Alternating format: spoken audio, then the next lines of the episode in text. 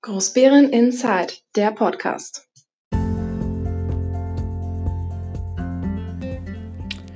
Herzlich willkommen zu einer weiteren Folge Großbären Inside. Mein Name ist Dirk Steinhausen. Wir haben heute den 21. August 2020. Ich freue mich, dass Sie mit dabei sind.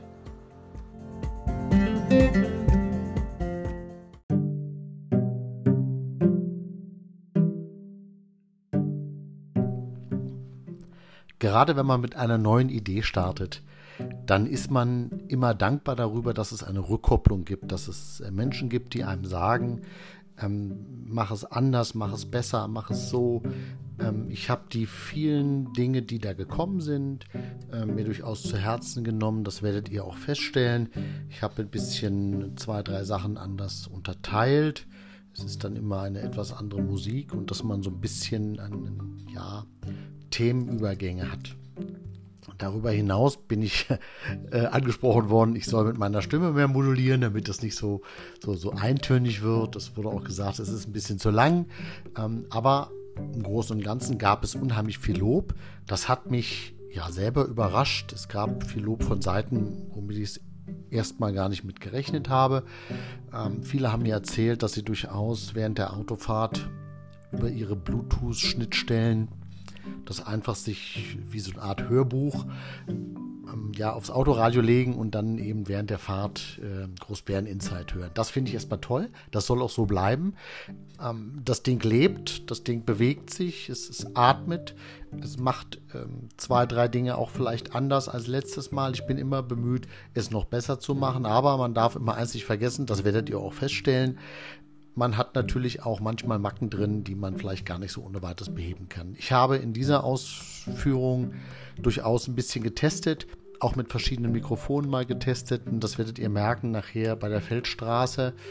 Ähm, da habe ich es aus dem Auto heraus gemacht, weil ich immer damit rechnen muss, dass wenn ich sowas langfristig mache, ich vielleicht dann doch mal in Zeitnot gerate oder eben dann doch beruflich unterwegs bin und dann muss es auch immer noch oder sollte es auch immer noch funktionieren. So viel dazu. Wie gesagt, ihr könnt ähm, über Anchor selber Mitteilungen schreiben, schicken.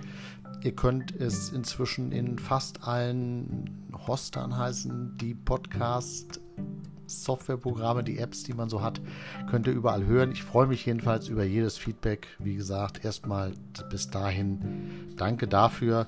Es hat mir jetzt schon viel Spaß gemacht und es wird sicherlich auch weiter so sein.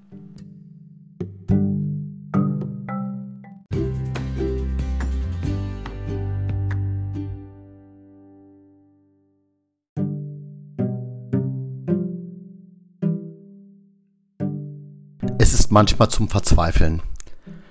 Oder wenn Zeit keine Rolle spielt. Manche Unternehmen brauchen schon lange, aber manche Verwaltungen brauchen ewig. Jeder, der mal einen berufsbedingten Wechsel von einem kleinen Unternehmen zu einem Konzern mitgemacht hat, kennt das vielleicht. In kleinen Unternehmen, zumeist familiengeführt, werden Entscheidungen relativ schnell getroffen. Der Chef sieht etwas, dann gibt es meistens einen kleinen kurzen Blick aufs Konto, ob man sich das leisten kann, und dann wird es beschafft. In Großkonzernen sieht das noch ein bisschen anders aus. Dort dauern die Entscheidungsprozesse deutlich länger und sind auch langsamer. Aber dann gibt es noch öffentlichen Verwaltungen. Hier spielt die Größe der Verwaltung anscheinend keine wirkliche Rolle. Selbst kleine Verwaltungen schaffen es, wichtige Entscheidungen einfach vor sich herzutreiben, auch wenn der politische Raum sich klar für eine Lösung ausgesprochen hat. Nehmen wir das Beispiel bei uns in Großbären. Ich nenne es scherzhaft so schön Tabletgate. Hier sollten Tablets für die gewählten Gemeindevertreter und für die berufenen sachkundigen Bürger angeschafft werden. Ziel war es oder ist es, dass wir die Unterlagen, die wir so kriegen, nur noch online zur Verfügung gestellt bekommen und damit sind wir schneller, besser und vor allem papierloser. Das Geld für diese Tablets wurde bereits im Haushalt 2018 eingestellt, so zumindest die damalige Aussage des Kämmerers. Allerdings war das dann noch ein bisschen anders geregelt. Da haben die Mitglieder einen Zuschuss bekommen und mussten sich ihre Geräte selber kaufen. Jeweils in den nachfolgenden Haushalten, also 19 und 20, standen, waren ausreichend Mittel im Haushalt eingeplant. Aber außer dass die Entscheidung getroffen wurde, selbst Tablets anzuschaffen, ist wenig passiert. Der Beschluss über die Ausschreibung für die Tablets ist dann irgendwann Ende 2019 gefällt worden. Danach wurden die Tablets beschafft und der Bürgermeister teilte uns im März diesen Jahres mit, hurra, die Tablets sind da. Und trotzdem haben wir sie noch nicht. Erst auf mehrfache Nachfrage in den letzten Sitzungen äh, werden wir wohl die Tablets Ende des Monats August, kann aber auch September sein, bekommen. Man fragt sich jetzt, was war da so schwierig dran? Eine Frage, wobei es meistens Ausflüchte oder nur die üblichen Aussagen gibt. Und so sind viele Entscheidungen getroffen worden, auf deren Umsetzung man wartet. Erst geduldig, aber auch das sei einem Gemeindevertreter erlaubt, zunehmend gereizter weil alles einen Zeitverzug hat und weil immer irgendwelche Probleme vorgeschoben werden, warum Entscheidungen noch nicht umgesetzt wurden. Und dann gibt es aber auch Überraschungen. Überraschungen, die zeigen, es geht auch anders. Wenn die Verwaltung etwas möchte, nämlich als Beispiel mal eine Klimaanlage oder eine Entkalkungsmaschine fürs Rathaus, dann wird wie von Zauberhand, geht das ganz schnell. Es gibt eine Vorlage, die sollen wir dann, wenn möglich, sofort noch entscheiden. Und wenn dann wir entschieden haben, dann hat man den Eindruck, dass mit Heben des Arms für den Beschluss der Handwerker sofort loslegt. Ein Schelm, wer Böses dabei denkt.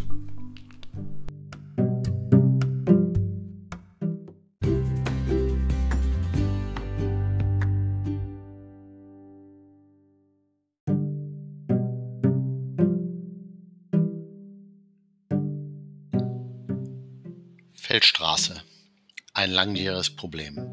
Gerade in den letzten Tagen sind in den sozialen Medien wieder Meldungen aufgetaucht, dass wir doch unbedingt etwas mit der Feldstraße tun müssen. Ja, das müssen wir.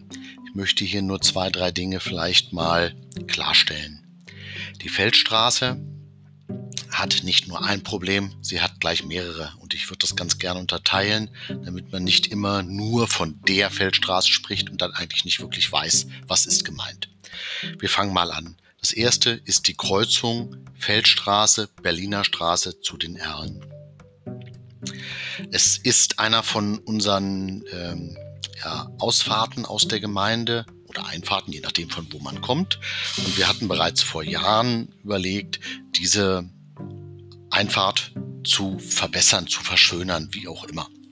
Da ist bis heute relativ wenig passiert. Mein Wunschtraum wäre, um auch die Geschwindigkeit der reinkommenden Fahrzeuge ein Stück weit zu reduzieren, wäre ein Kreisverkehr an der Ecke mit einem schönen Innenleben, wie auch immer das aussehen kann.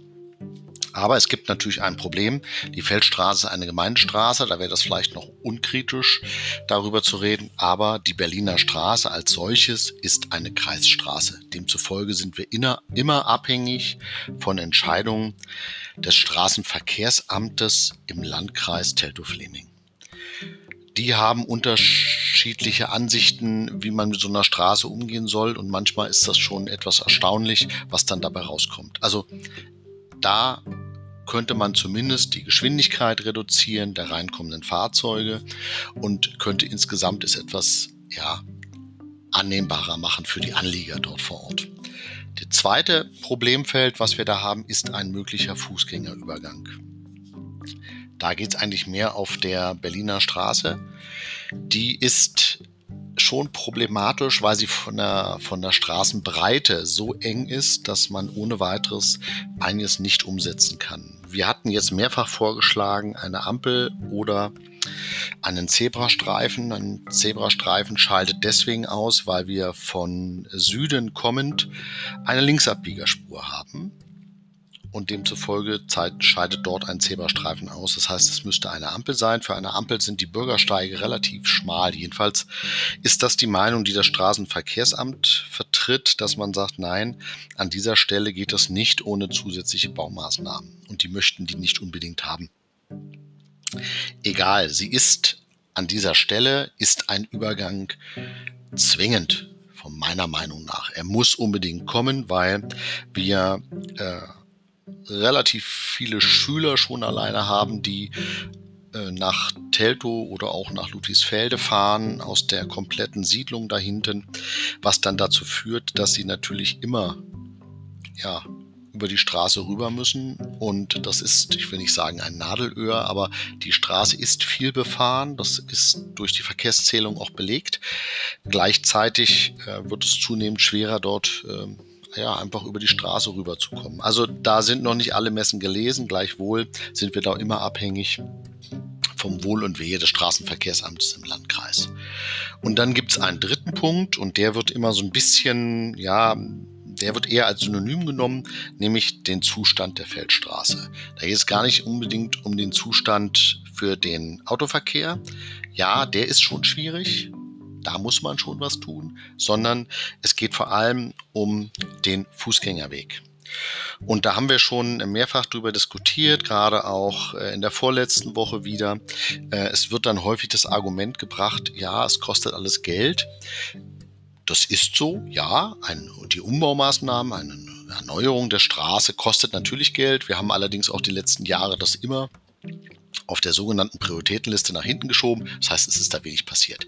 Gleichwohl gibt es aber noch eine sogenannte Verkehrssicherungspflicht, die die Gemeinde hat. Also wenn der Fußweg in einem Zustand ist, dass man sich da wehtut, dann in dem Augenblick spielt der Haushalt keine Rolle, weil dann ist Gefahrenvollzug und dann muss die Gemeinde eine Maßnahme umsetzen. Ob sie das will oder nicht, dann muss es über Schulden machen, muss sich nachträglich irgendwie ähm, ihre Gelder legitimieren lassen. Aber in dem Augenblick muss es einfach gemacht werden. Ähm, im, im, Sie merken schon oder ihr merkt schon, dass äh, die drei Probleme, die drei Problemstellungen im Endeffekt äh, nur eine wirklich in der Obliegenheit der Gemeinde liegt, nämlich der Zustand der Feldstraße. Die Kreuzung Feldstraße Berliner Straße, aber auch ein möglicher Fußgängerüberweg äh, Höhe Feldstraße, aber der wäre dann ja auf der Berliner Straße, sind in der Obliegenheit des Straßenverkehrsamtes. Hier können wir immer nur Wünsche äußern. Die Umsetzung macht dann das Straßenverkehrsamt. Die Feldstraße selber, da denke ich mir mal, sollte inzwischen auch ähm, bei unserer Verwaltung angekommen sein, dass da etwas umgesetzt werden muss. Und ich gehe davon aus, dass das auch zeitnah passiert. Zumindest, dass man dort, wenn man da langläuft, sich nicht mehr die Beine bricht.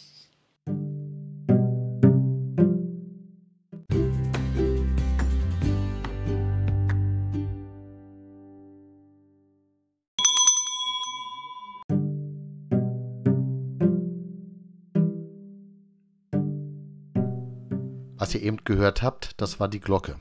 Die Glocke, die ich benutze, wenn ich Vorsitzender des Wirtschafts- und Finanzausschusses bin.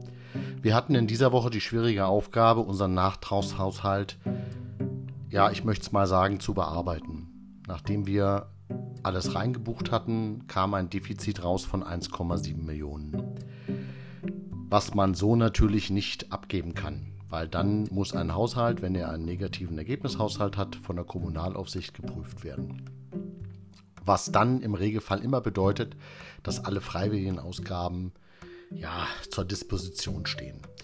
Also haben wir uns rangemacht und haben angefangen, ja, zu kürzen, Dinge rauszunehmen oder einfach zu sagen, wir setzen das erst im nächsten Jahr um. Dankbarerweise hat die Verwaltung bei uns im Haus eine super Vorarbeit geleistet.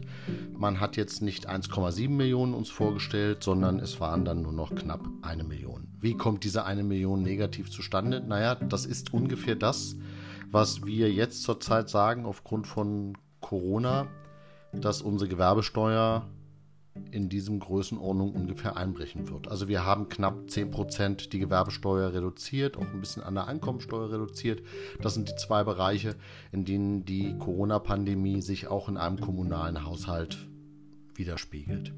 Also ging es darum zu reduzieren. Wie gesagt, die Verwaltung hat es sehr gut gemacht. Sie hat uns einen Haushalt vorgelegt von einer Million und dann haben wir gestern ähm, von 19 bis 22.10 Uhr alle einzelnen Haushaltspositionen durchgesprochen und haben dann überall 5000, 10.000 Euro hier mal rausgeholt, da mal rausgeholt und auch eben einfach mal kritisch beäugt, was für Baumaßnahmen haben wir denn und werden diese Baumaßnahmen in diesem Jahr überhaupt noch wirksam? Also sprich, selbst wenn wir uns entscheiden würden zu bauen, schaffen wir es in diesem Jahr überhaupt noch? Und so hat der Ausschuss es immerhin geschafft, über 500.000 Euro noch rauszuholen, sodass unser Defizit zurzeit jetzt bei irgendwie 470.000 Euro sind plus ich denke mal knapp 10, 11 Positionen, in der, der, in der die Verwaltung nochmal prüfen muss, inwieweit diese Kosten wirklich notwendig sind. Ich habe die Hoffnung, dass wir dann zumindest einen ja, ausgeglichenen Haushalt hinbekommen.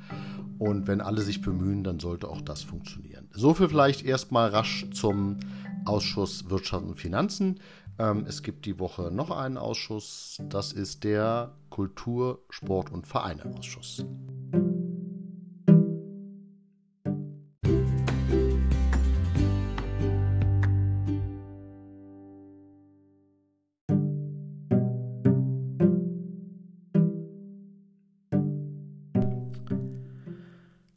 So, gestern war noch der Ausschuss für Kultur, Sport und Vereine. Und auch hier kann ich noch kurz berichten, was dort genau passiert ist. Ähm, eine der wesentlichen Themen ist unsere 750-Jahr-Feier, also nach der ersten urkundlichen Erwähnung Großbärens 1271 haben wir jetzt eben die 750-Jahr-Feier im Jahr 2021 und da haben wir über viele Dinge gesprochen, die da jetzt schon zu organisieren sind. Es wird eine Jubiläumsmünze geben, es soll eine Festbroschüre geben. Ähm, ihr könnt euch sicherlich darauf freuen. Wir haben äh, viele Dinge dort geplant oder besser gesagt, der Veranstaltungsbeirat hat dort eine Menge Ideen äh, die müssen jetzt alle geplant, umgesetzt, durchfinanziert werden und dann hoffen wir, dass wir dann äh, ein wunderschönes Fest im Jahr 2021 bekommen. Weiterhin ist das Freiluftkino. Viele waren ja vielleicht vor Ort und haben sich dort ähm, auf dem Trainingsplatz von Grün-Weiß Großbären das Kino angesehen. Es äh, hat, ich habe mal nachgefragt, äh, neben den großen Personalkosten von Mitarbeitern der Verwaltung weitere 2600 Euro gekostet. Also ähm, man kann über den Daumen sicherlich sagen, dass für jeden Gast die Gemeinde dort 10 Euro ausgegeben hat. Ähm, ob das langfristig sinnvoll ist, dass eine Gemeinde ja eigentlich etwas organisiert, was ein Privatmann wahrscheinlich besser organisieren kann oder äh, letztlich auf eigene Risiko organisieren kann, das muss man mal schauen. So, und dann hat sich noch der Förderverein der Ottfried Preußler Schule Großbären vorgestellt. Ähm, der Vorstand hat so ein bisschen erzählt, was er vorhat. Es gab so das Thema Schulküche, ähm, wo wir ähm, ja nochmal schauen müssen, wie wir das vielleicht dann noch langfristig hinkriegen und äh, so zwei, drei weitere Ideen. Und wir müssen einfach mal schauen, äh, was sich davon dann oder wie man die Wünsche letztlich des, des Fördervereins erfüllen kann. So viel vielleicht erstmal bis dahin.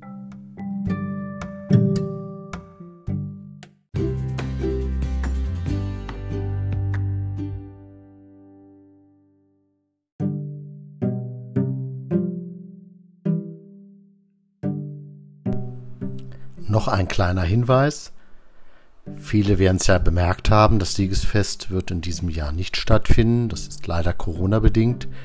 Gleichwohl gibt es auf der Festwiese am Rathaus eine Veranstaltung, die nennt sich Esskultur. Ähm, ja, was kann man sich darunter vorstellen? Ich äh, würde es einfach mal versuchen zusammenzufassen. Es gibt äh, sogenannten Street Food was immer das heißen mag. Ja, also viel wird rund ums Essen gehen, Bier, Wein und Feinkost. Und äh, für mich als Schleckermaul, ich werde dort mich in jedem Fall sehen lassen und vielleicht sehen wir uns dort und können auch persönlich miteinander reden.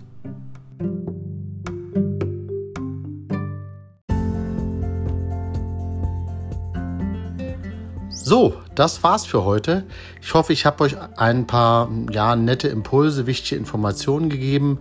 Ihr hattet hoffentlich ein bisschen Spaß. Ich bedanke mich fürs Zuhören. Hoffe, dass wir uns nächste Woche wieder hören am 28.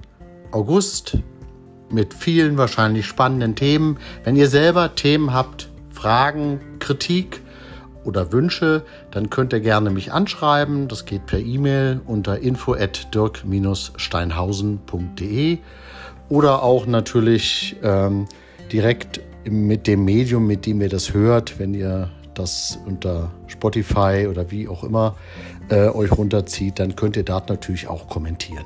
Wunderbar, bis dahin. Es ist besonders wichtig in der jetzigen Zeit, bleibt gesund. Euer Dirk Steinhausen.